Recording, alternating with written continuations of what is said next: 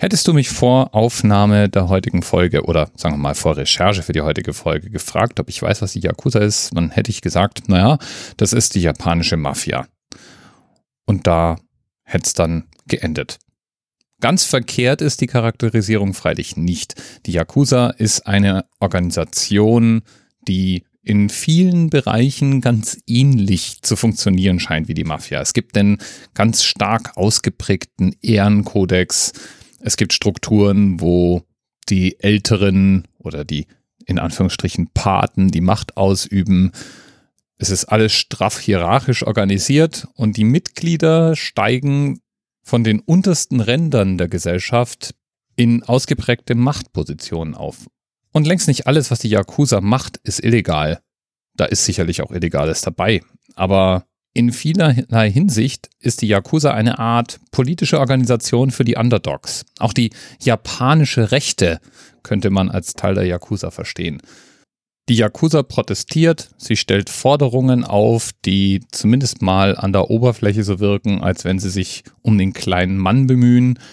Und in einer Gesellschaft, in der konfliktscheue Programm ist, ist natürlich allein schon die Drohung eines Protestaufmarsches vor einer Firmenzentrale unter Umständen ein mächtiges Druckmittel.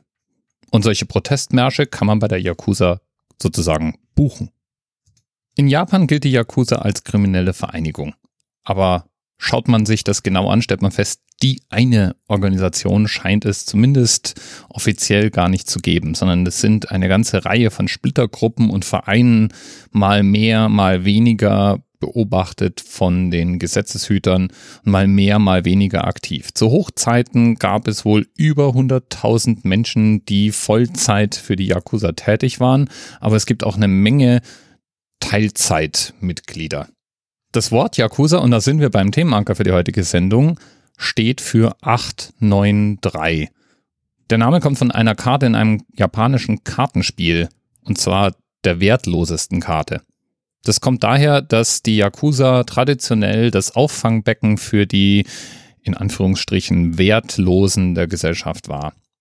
Wer in eine neue Stadt kam und nicht zu den Privilegierten gehörte, die dort schon Anschluss hatten oder in einer gehobenen Stellung sein konnten, der wandte sich oft an die Yakuza, um überhaupt erstmal Unterkunft und Verpflegung zu haben. Und so formte die Yakuza eine Art eigenen Stand. Je nachdem, wo das war, konnte es dann auch passieren, dass die Yakuza praktisch für Recht und Ordnung zuständig wurde. Ganze Städte wurden mehr oder weniger von Leuten der Yakuza regiert und die Yakuza war oft auch dafür zuständig, mit legalen und illegalen Mitteln Ansprüche einzutreiben. Das heißt, je weniger ausgeprägt der Zugriff des Staates war, desto mehr Macht hatte die Yakuza. Heute ist die Yakuza viel, viel kleiner. Der japanische Staat greift hart durch. Es wird, je nachdem wie man zählt, von irgendwas um die 20.000 Mitgliedern ausgegangen. Eine Parallele, die sich mir aufdrängte, als ich über die Yakuza gelesen habe, waren die Hells Angels, die ja auch den Ruf haben, eine, naja, sagen wir mal, grenzkriminelle Vereinigung zu sein, aber irgendwie dann trotzdem auch legal existieren und immer wieder mal Schlagzeilen machen. Wie es sich für solche Subkulturen gehört, hat die Yakuza einiges an Bräuchen und Ritualen ausgebildet. So gibt es ein recht aufwendiges Aufnahmeritual, bei dem Neumitglieder oft auch einen neuen Namen bekommen. Dieser Name ist dann meist recht martialisch. Die Yakuza pflegt auch ein sehr maskulines Männlichkeitsbild oder ein, muss man fast schon sagen, altertümlich maskulines Männlichkeitsbild. Stärke, Schmerzunempfindlichkeit, Unnachgiebigkeit, alles das sind Werte, die da eine hohe Rolle spielen, zusammen mit natürlich Treue, Ergebenheit und was der Dinge mehr sind. Yakuza-Mitglieder lassen sich dann auch oft ausgiebig tätowieren. Viele Mitglieder sind am ganzen Körper tätowiert und sparen nur noch Kopf, Hände und Genitalbereich aus.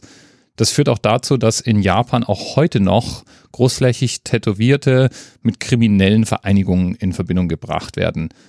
Bis vor nicht ganz so langer Zeit war es auch so, dass in bestimmten öffentlichen Gebäuden und in Freibädern der Zutritt für Tätowierte untersagt war. Man ging einfach davon aus, jemand, der großflächige Tattoos hat, muss praktisch kriminell und ein Unruhestifter sein.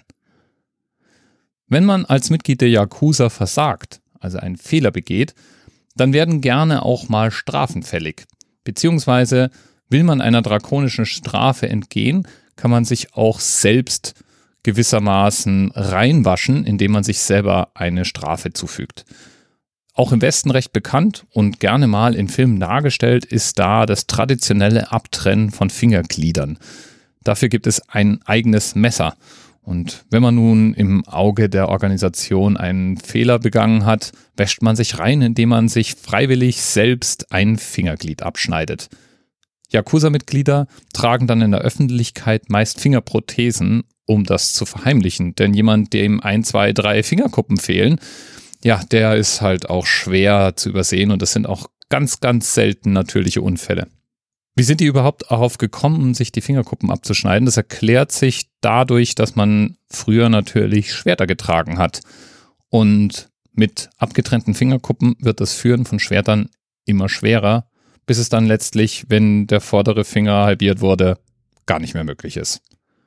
Ist sozusagen eine absichtliche Selbstbeeinträchtigung, die es einem schwerer macht, durch den Alltag zu kommen, nehme ich mal an.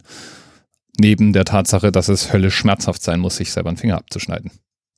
Wer übrigens wie ich nach Yakuza 893 sucht, der findet nicht nur die japanische Mafia und Informationen darüber und Filme und Bücher dazu, sondern auch noch eine Klamottenmarke.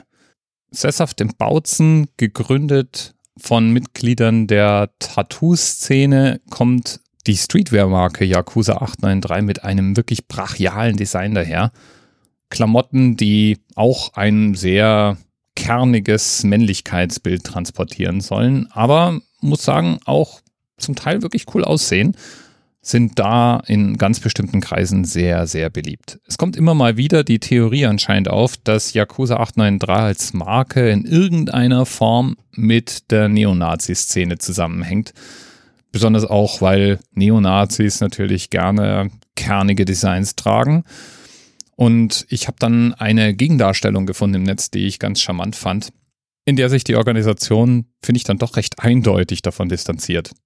Ich kann nicht beurteilen, wie wahr oder unwahr das Ganze ist. Tatsache ist, der Satz, wir unterscheiden nicht zwischen schwarz oder weiß oder gläubig und ungläubig, sondern ausschließlich zwischen Arschloch und Nicht-Arschloch, löst bei mir spontane Sympathie aus. Auch gibt es in deren Designs keine Runen oder völkischen Symbole, aber ich bin auch nicht Experte genug, um es einzuschätzen. Und das Problem dürfte ja sein, sobald genügend Nazi so eine Marke als ihre Lieblingsmarke erkoren haben, ist es fast schon egal, ob sich die Firma selber davon distanziert oder nicht. Lieben Dank jedenfalls an Themenpate Ulfel für den Hinweis auf Yakuza, was in japanischen Slang eben für 893 steht. Die wertlose Karte das Sammelbecken für die Wertlosen der Gesellschaft, die zusammen dann einfach doch viel, viel mehr als die Summe ihrer Teile sind. Bis bald. TMRS 10, 9, 8. The experience of 47 individual medical officers. Was hier über die Geheimzahl der Illuminaten steht. Und die 23. Und die 5. Wieso die 5? Die 5 ist die Quersumme von der 23.